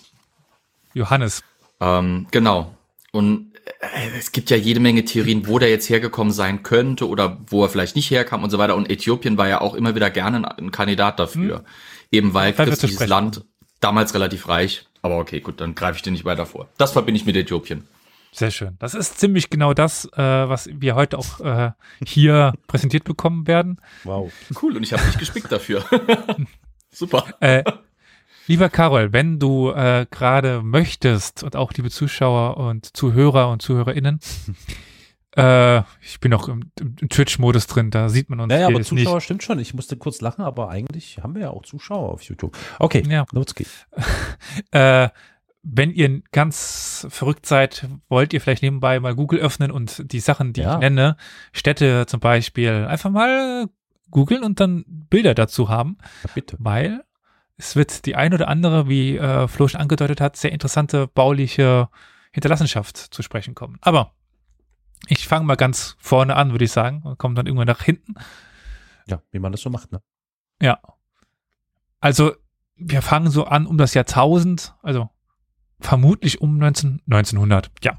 Vermutlich, vermutlich um 960, das Datum ist ein bisschen unsicher, da verschwor sich eine nicht-christliche Prinzessin mit dem Namen Judith, oder Judith, äh, ja, gegen den König.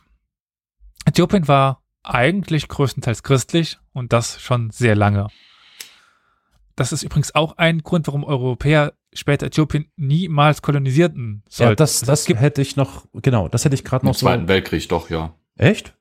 Ja, da, Ja, klar, die Italiener haben es erobert. ah, die warte. haben es nicht erobert.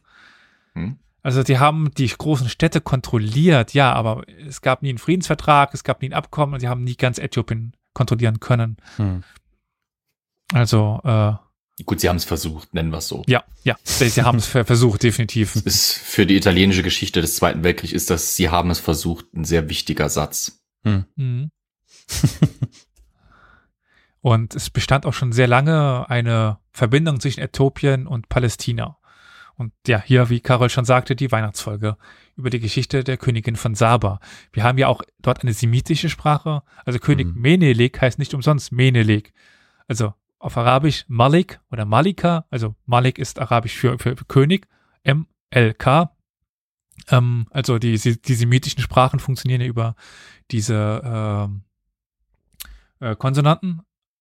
Also M, äh, quasi alles, was mit MLK zu tun hat, bedeutet irgendwas König, Königstum, Königsherrschaft, Königin, König. Da kann man alles mit diesem MLK bilden. Und von MLK ist es kein so langer Werk zu, äh, Weg zu MNLK. Also, das ist halt der König König, so ungefähr. Aber gut. Also, es gibt eben eine Verbindung hin zu Palästina, zum arabischen Raum.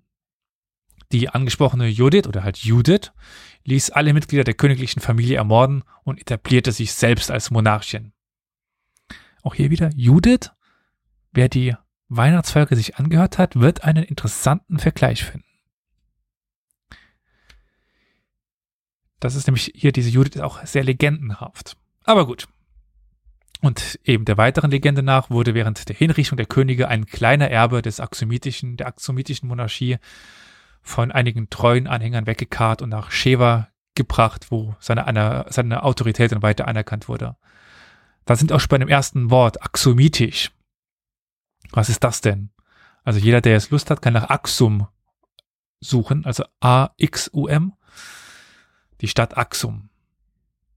Diese Dynastie, die axomitische, war in der Antike begründet worden. Ja, und die, äh, einer der Könige mit dem Namen Esana war in der ersten Hälfte des vierten Jahrhunderts zum Christentum konvertiert. Sie streiten sich mit, was? Armenien? Hm? Wer? Ah, mit Armenien wäre die älteste christliche, wäre das älteste Ja. christliche Land ist, ja. Genau, es müsste Armenien sein. Ja, Armenien erhebt da immer wieder den Anspruch drauf, aber unterm Strich, Wayne. Ja, Das sowieso, aber weil du das ja gerade eben angesprochen hast. Was sind denn das für krasse Stelen da in Axum? Das ist ja der Wahnsinn. Lauter stehlen, stehlen, stehlen. Beziehungsweise Säulen, nicht stehlen. Krass. Mhm. Mit der Ausdehnung des Islams im siebten Jahrhundert wird die, die äthiopische Christenheit weitgehend vom Einfluss der Westkirche isoliert. Mhm.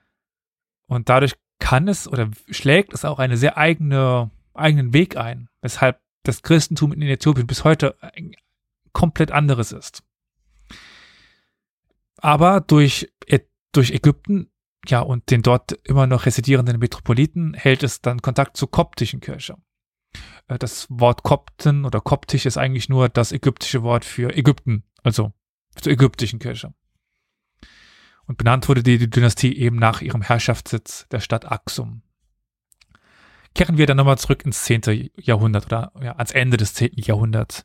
Judith herrschte 40 Jahre lang über den Rest des Königreichs und vererbte die Krone an ihre Nachkommen. Obwohl Teile dieser Geschichte höchstwahrscheinlich von der späteren Salomonidischen Dynastie oder Salomonischen Dynastie erfunden wurde, um ihre Herrschaft zu legitimieren, ist bekannt, dass tatsächlich in dieser Zeit eine weibliche Herrscherin regiert hat.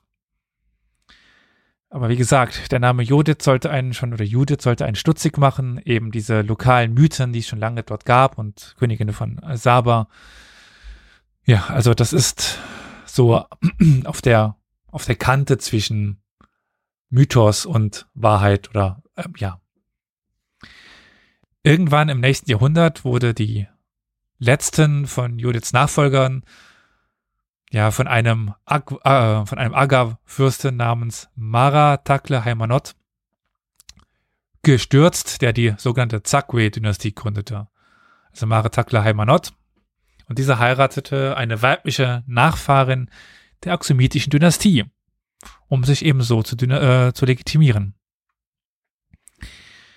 Wann genau die neue Dynastie an die Macht kam, ist unbekannt. Ebenso die Anzahl der Könige der Dynastie. Also, sie gründeten ihre Hauptstadt in Roha, das heute unter einem ganz anderen Namen bekannt ist. Und dort errichteten sie berühmte monolithische Kirchen. Wenn ihr das jetzt sucht und Roha werdet ihr nichts finden. Sucht dann lieber unter Lalibela. Ach so, Lalibela, ja klar. Lalibela, also L-A-L-I B-E-L-A. Und dort Ludwig, Anton, Ludwig, Ida, Bertha, Emil, Ludwig, Anton. Ja, die wohnen bestimmt ja. alle dort. Und wenn ihr dann dort die Kirchen mal noch dazu sucht, dann findet ihr diese berühmten, aus einem Stein gehauenen Kirchen von ja. Lalibela.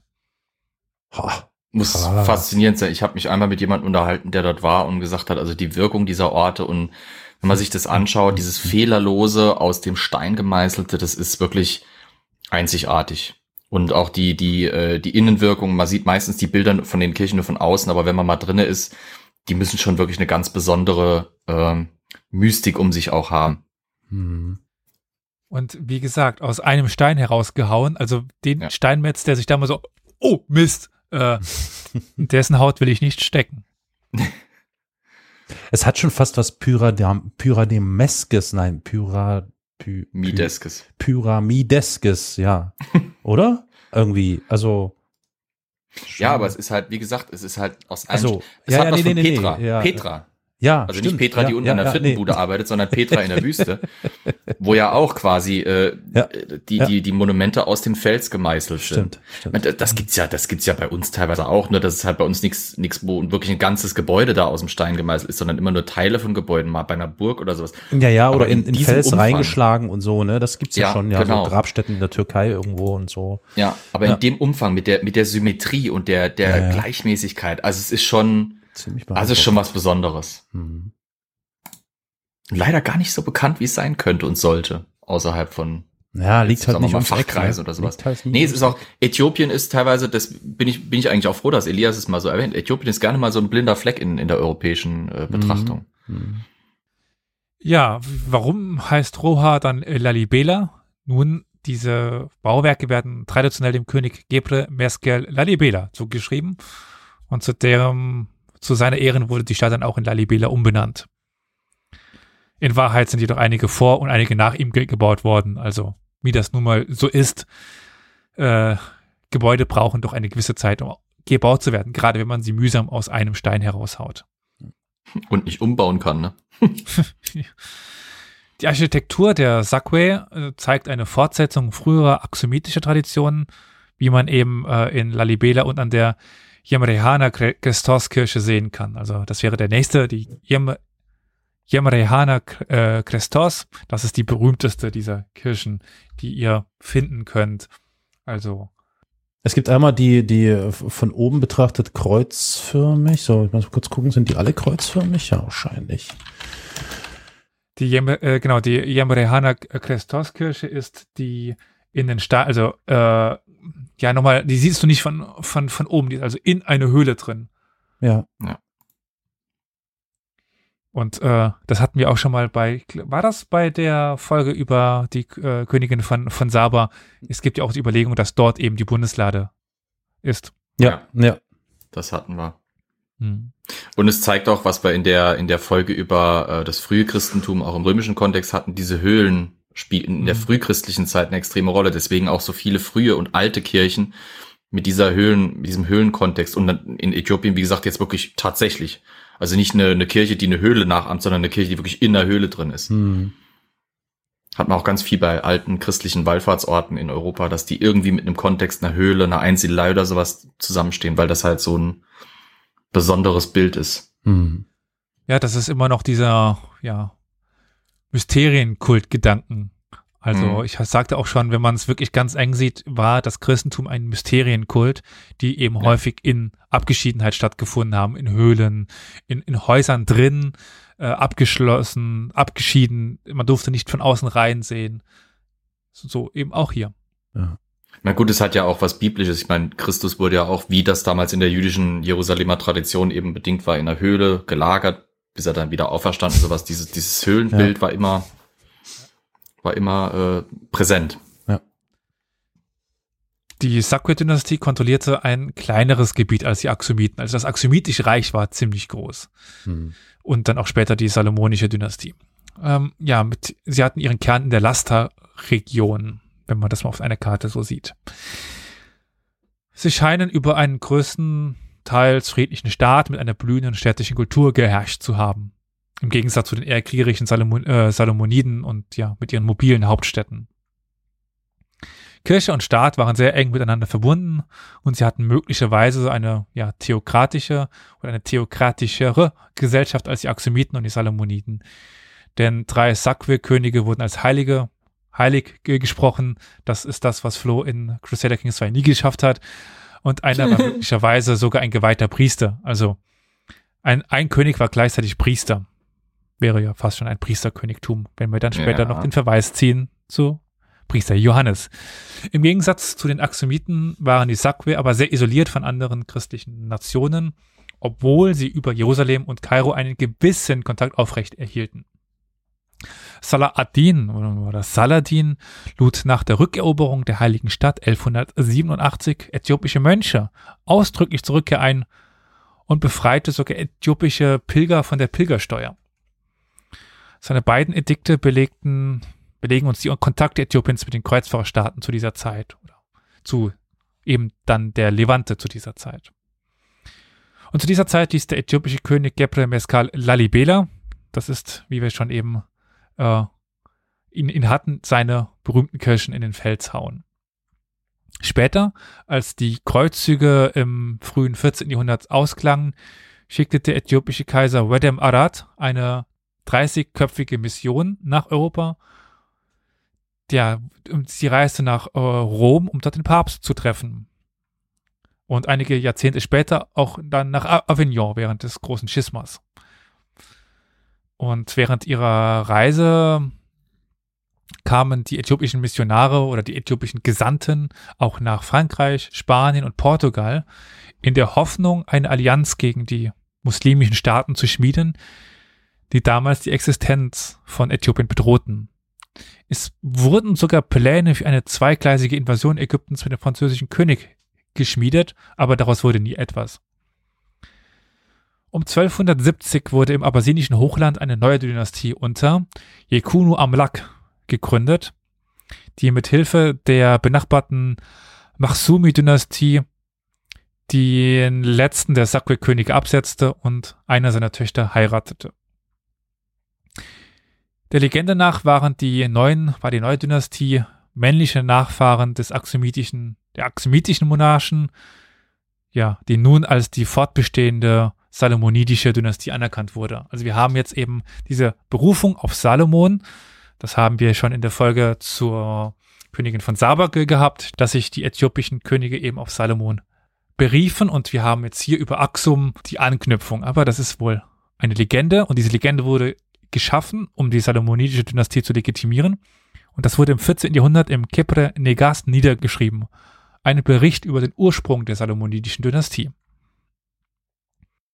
Unter der Salomonisch, äh, salomonischen Dynastie wurde die Hauptprovinzen Tigray, dann noch das heutige Amhara, das war das Zentrum, und Sheva, das war dann der, der Süden.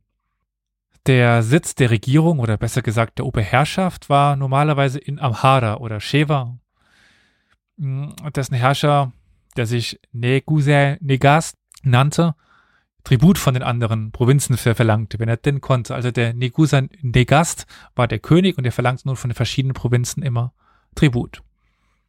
Der Titel, also Negusa oder Neguse Negast, basiert auf einem, ja, auf einem beträchtlichen Teil auf ihrer angeblich direkten Abstammung von Salomon und der Königin von Saba. Unter der früheren salomonischen Dynastie führte Äthiopien militärische Reformen und eine kaiserliche Expansion durch, die dazu führte, dass der König das Horn von Afrika beherrschte. Es gab auch eine große künstlerische und literarischen Fortschritt zu dieser Zeit, aber auch einen Rückgang der Urbanisierung, da die salomonischen Kaiser keine festen Hauptstädte mehr besaßen, sondern in mobilen Lagern durch das Reich zogen. Mit Äthiopien verband man, äh, ja, jetzt kommen wir dazu, auch lange die Legende des Priester Johannes. Ursprünglich im Orient vermutet, konzentrierte sich die Suche nach dem mystischen Reich des Priester Johannes schließlich auf Afrika und insbesondere auf das christliche Reich in Äthiopien. Aber auch die Mongolen wurden am Anfang als Anhänger des Priester Johannes angesehen. Also was ist Priester Johannes? Also ich bin mir gerade unsicher, in welchem äh, Teil der Bibel Diesen, das steht. Es gab einen mysteriösen Brief, der im Mittelalter auftauchte. Ja, das passiert ähm, aber was auf, auf der Bibel.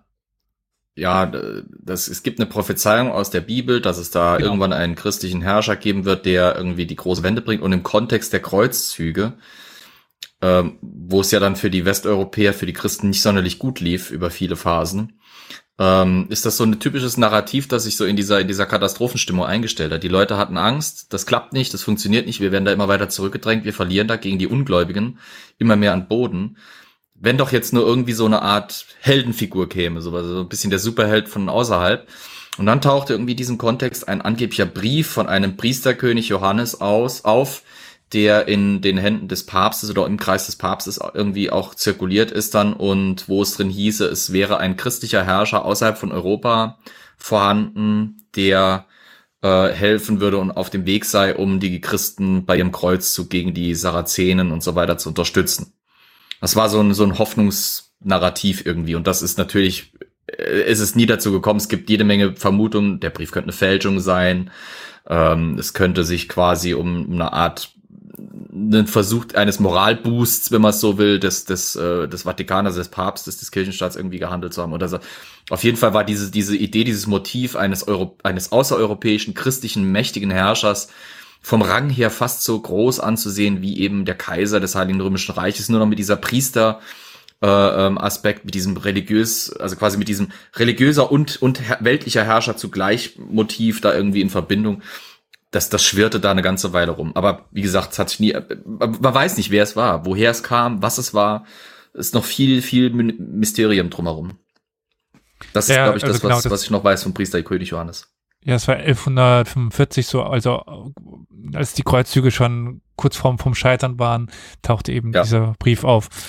Ja. Äh, und naja, dass Äthiopien da ein Kandidat war, kommt halt nicht von irgendwo woher, sondern das war halt ein in Vergessenheit geratener christlicher König, der auch nicht unmächtig war. aber er war eben dann doch nicht dieser Priester Johannes. Und im Rücken das- Saladids damals, ne? Saß quasi. Genau. Südlich Ja. von Ägypten, südlich dieses ganzen Machtzentrums. Hm. Es wäre, es wäre nicht undenkbar, dass vielleicht irgendjemand das gewusst hätte. Das ist ein Teil dieser Theorien eben, dass es eventuell Äthiopien gewesen sein könnte, dass jemand sich vielleicht das quasi überlegt hat, dass da dieses, diese salomonischen äh, äthiopischen Könige von Süden kommen könnten und die christlichen Europäer von Norden und dann könnte man quasi die, diese ungläubigen Sarazenen zwischen sich zerquetschen oder sowas. Also, ja, äh, ganz viele Theorien drumherum. Das ist äh, aus der äthiopischen Perspektive merkte man dann, als Sarah Jakob, das war auch ein König von, Äth äh, von Äthiopien, äh, Delegierte zum Konzil von Florenz schickte, um Verbindungen eben wieder mit dem Papsttum und dem westlichen Christentum aufzunehmen. Und sie waren ganz verwirrt, als sie ankamen und der Prälat des Konzils darauf bestand, ihren Monarchen Priester Johannes zu, zu nennen. Und ja, versuchte zu erklären, dass dieser Titel nirgend also nirgendwo in Sarah Jakobs Liste von Königsnamen vorkam. Also der hieß Sarah Jakob oder Jakob oder so, aber nicht Priester Johannes oder also. Ja. Äh, die waren da etwas er- erstaunt, warum denn die darauf bestanden, ihren König so zu nennen. Die Ermahnung dieser Delegierten, dass das ja gar nicht so sei, hielten die Europäer jedoch kaum davon ab, den Monarchen ja als ihren mystischen christlichen König zu bezeichnen. Gegen Ende des 15. Jahrhunderts begannen dann portugiesische Missionare oder Missionen in Äthiopien ihren Dienst aufzunehmen. Einer derjenigen, die sich an dieser Suche oder ja nach Priester Johannes be- beteiligten, war Pedro de Covilla. Ja, mein Portugiesisch ist auch schlecht. Äh, er erreichte 1490 äh, Äthiopien in dem Glauben, endlich das weit berühmte Königreich des Priester Johannes erreicht zu haben. Covilla sollte ja positive Bezeichnungen, ja, Beziehungen zwischen Portugal und Äthiopien herstellen, die für viele Jahre erhalten blieben. 1509 schickte die Kaiserwitwe Eleni, die Regentin des minderjährigen Kaisers, einen Armenier namens Matthäus zum König von Portugal, um ihn Hilfe, um ja, äh, bei ihm um Hilfe gegen die Muslime zu bitten. 1520 fuhr die portugiesische Flotte mit Matthäus an Bord in das Rote Meer, um dieser Bitte tatsächlich auch nachzukommen und um eine Gesandtschaft der Flotte eine, ja, zu besuchen und den Kaiser eben aufzusuchen und weitere Verbindungen aufzunehmen. Und man blieb dann tatsächlich auch sechs Jahre lang in Äthiopien, also eine portugiesische Gesandtschaft. Und einer dieser Gesandten war Pater Francisco Alvarez und der schrieb einer der, der ersten Berichte über das Land. Aber mit dem Bericht von Pater Francisco Alvarez sind wir tatsächlich in der frühen Neuzeit auch angekommen und damit am Ende der heutigen Folge, weil wir jetzt tatsächlich, so will ich meinen, das Mittelalter abgedeckt haben. Natürlich fehlt noch einiges und natürlich haben wir es nicht in aller Gänze, aber Mut zur Lücke, wir, wir wollen ja auch noch normale Folgen machen können. Dementsprechend wird es dann demnächst irgendwann mit unserer kleinen Menschheitsgeschichte weitergehen, dann mit der frühen Neuzeit. Da haben wir noch was vor uns, ja. Ja, ist, ist kaum noch was, also ist minimal. Ich scroll gerade so ein bisschen die Liste runter da an der Seite, die wir haben von unseren Titeln noch. Oh Mann, da kommt noch ein bisschen was. Naja, Gut. Ich merke, ihr seid etwas erschlagen ob der ganzen Informationen. Dann würde ich sagen, kommen wir doch direkt zum Feedback-Blog, oder, lieber Carol? Ja, zum Feedback-Blog. Ich überlege gerade, ob wir nicht vielleicht sogar auch Feedback haben, das wir erwähnen sollten. Ich glaube schon. Zunächst sollte gesagt werden, wir haben einen Slack-Chat. Den äh, Link zu diesem Chat, den findet ihr auf unserer Internetseite. Hm, Wie lautet denn die Internetadresse, Elias? www.historia-universales.fm. Genau, für diejenigen, die sich noch nicht gemerkt haben.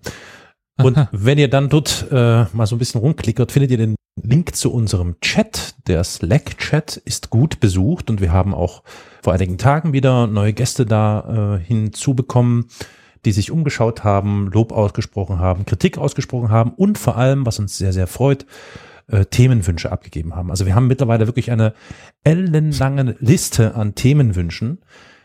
Ähm, Lieber Carol, mhm. ich kann ein bisschen teasern. Teaser mal. Arbeiten wir da etwa was ab von? Ja. Oh. Also nicht heute, aber die in der nächsten Woche. Oh. Ah, also liebe ZuhörerInnen, ihr werdet nächste Woche äh, hören, ob vielleicht das Thema, was ihr euch gewünscht habt, dabei ist. Auf jeden Fall, äh, sei gesagt, vielen Dank für das Feedback, vielen Dank für die Themenwünsche. Unsere Liste, wie gesagt, wird akribisch geführt und wir werden sie ganz langsam abarbeiten. Eigentlich könnten wir es uns ja einfach machen, weil ich bin immer wieder begeistert, wenn ich nach langen Zeiten mal wieder darauf reagiere, dass ich 25.000 E-Mails vom Slack-Bot in, in meinem Innenpost habe. Schalt doch mal die E-Mails äh, wenn ab. ich dann auf wenn ich dann auf, auf, auf Slack komme, sehe ich, dass einige unserer Zuhörer da die Themen fast schon selber abhandeln und Ja, da stimmt, die ja. regsten, inter interessantesten Diskussionen führen, Ja. wo ich immer wieder baff bin, wie, wie, wie fix sie dabei sind teilweise und wie, wie interessiert und engagiert und informiert. Also Hm. gut ab da nochmal von, von meiner Warte aus. Mein lieber Mann. Also ich sage, eines Tages werden wir von, von Christian abgelöst, äh, der Ja. uns äh, total überflüssig machen wird. Und wenn jemand etwas zu Sklaverei wissen will, äh, soll er in den äh, Slack kommen. Besser können wir es momentan gar nicht machen. Nee, Ja. Äh, also wirklich. Also vor der Herausforderung äh, schrecke ich noch etwas zurück. Ich hatte immer überlegt, was zu machen, aber puh, also das ist ein riesen äh, Slack-Thread ge geworden. Meine Güte. Also es Wenn das so weitergeht, müssen wir die Leute mal für Gastfolgen rekrutieren. Dann müssen wir die Zuhörer ein paar Folgen machen. Machen wir es uns einfach. wir sitzen dann Gin saufen bisschen, und Kekse ist zwar ein bisschen lehrerhaft, aber macht, hat, macht, ja, macht Sinn. Das stimmt. Ja, nee, ne? also, ihr hört schon. äh, Es ist wirklich ein ganz, eine ganz bunte Mischung, echt von, von allen Themen was mit dabei. Kommt also gerne mit dazu, meldet euch fix an und dann können wir da super miteinander kommunizieren. Aber es gibt natürlich noch andere Wege, uns zu erreichen. Zum Beispiel per, mh, per Telefon. Oder? Flo? Ja, Ja. ja, unter folgender Nummer. 0351 841 68620. Ist sogar ein Anrufbeantworter eingeschaltet. Das heißt also keine Angst, ihr klingelt da nicht 25 Stunden und kommt keiner an. Ist andererseits bei der Corona-Hotline. Ja, richtig. Bei uns bekommt ihr einen Termin. Ja, bei uns bekommt den Termin sofort. Bei uns wird Ihnen geholfen, oder wie das heißt. Für eure nicht, nicht festgefrorene Dosisgeschichte. genau. Intravenös. Wer ähm, andere Kommunikationswege bevorzugt. Normalerweise haben wir natürlich den staatlich anerkannten ähm, Facebook-Zuständigen, der heute allerdings äh, äh, abkömmlich ist. Deswegen, äh, Lias äh, gibt ja auch Facebook, ne? Wer möchte. Ja. Ja. Genau, gibt. Gibt. Reicht. So, reicht. Okay, dann gibt's noch Twitter. Kennt ihr wahrscheinlich auch schon. Da geht's ein bisschen ruhiger zu als bei Slack, aber hin und wieder gibt's da auch schon so ein paar interessante äh, Geschichten. Kommt also gerne Da auf Twitter. Da bekommt ihr auf jeden Fall, gut im, im Slack-Chat auch, aber dort bekommt ihr auf jeden Fall mit, wenn wir mal nochmal live gehen für eine Folge Mhm. Plauderstunde oder etwaige andere Aktivitäten auf Twitch, wo wir nämlich auch zu finden sind. Äh, unter unserem Namen, also relativ einfach. Das könnten wir mal tatsächlich auch zu den Kontakten. Das müssen wir dazufügen, ja, das müssen wir mal hinzufügen. Stimmt, den Und wir Twitch-Channel. haben Discord vergessen. Ne? Inzwischen kann man ja sogar mit uns auf täglichem Niveau, fast Alter interagieren, sogar mit uns zocken, wenn man Bock drauf hat. Das ist der Äh, Wahnsinn. Unter demselben Abschnitt Chat, wo ihr den, den äh, Slack-Invite findet, findet Ja. ihr auch unseren Discord-Link. Könnt ihr einfach mal joinen und mal schauen, was dort abgeht. Yes, join, join, join us. Genau. Join now Ähm, and press the like and subscribe button. Of course. exakt, genau. Und weil Es wir gerade bei Like und Subscribe-Button sind. Und die Glocke. Ja. Die Glocke nicht Die vergessen. Glocke. Die Glocke gibt es natürlich bei YouTube. Äh, Elias. Elias. Ja, ich wollte noch zum Discord-Server äh, sagen, dass man sicherlich den einen oder anderen dort mal abends vorfindet. Mich zum Beispiel. Äh, Und mich auch.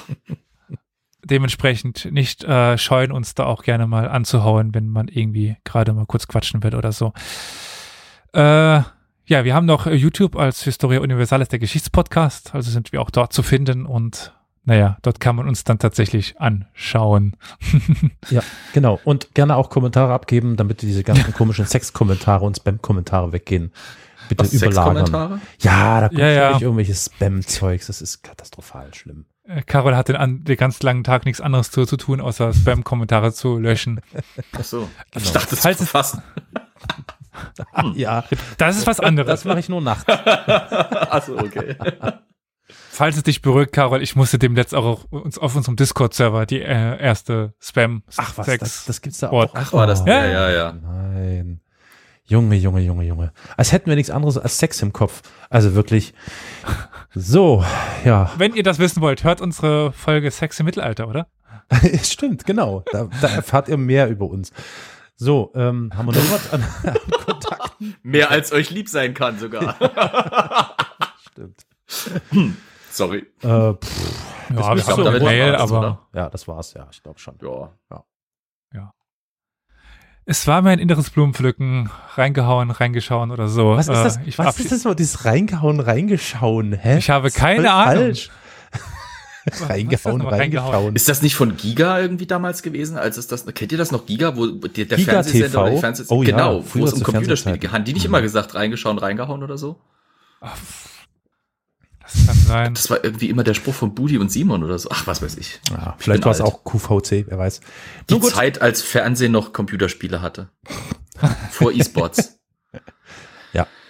Also, bleibt gesund, passt auf euch auf. Danke, Elias, für deine Zeit. Es war interessant. Und ähm, ja, bis nächste Woche dann, ne, würde ich sagen. Jo. Sayonara. Sumimasen. Einfach Japanisch, was ich kann. Sumimasen. ja, ja. Oh Mann. So, Knöpfe drücken. Mhm.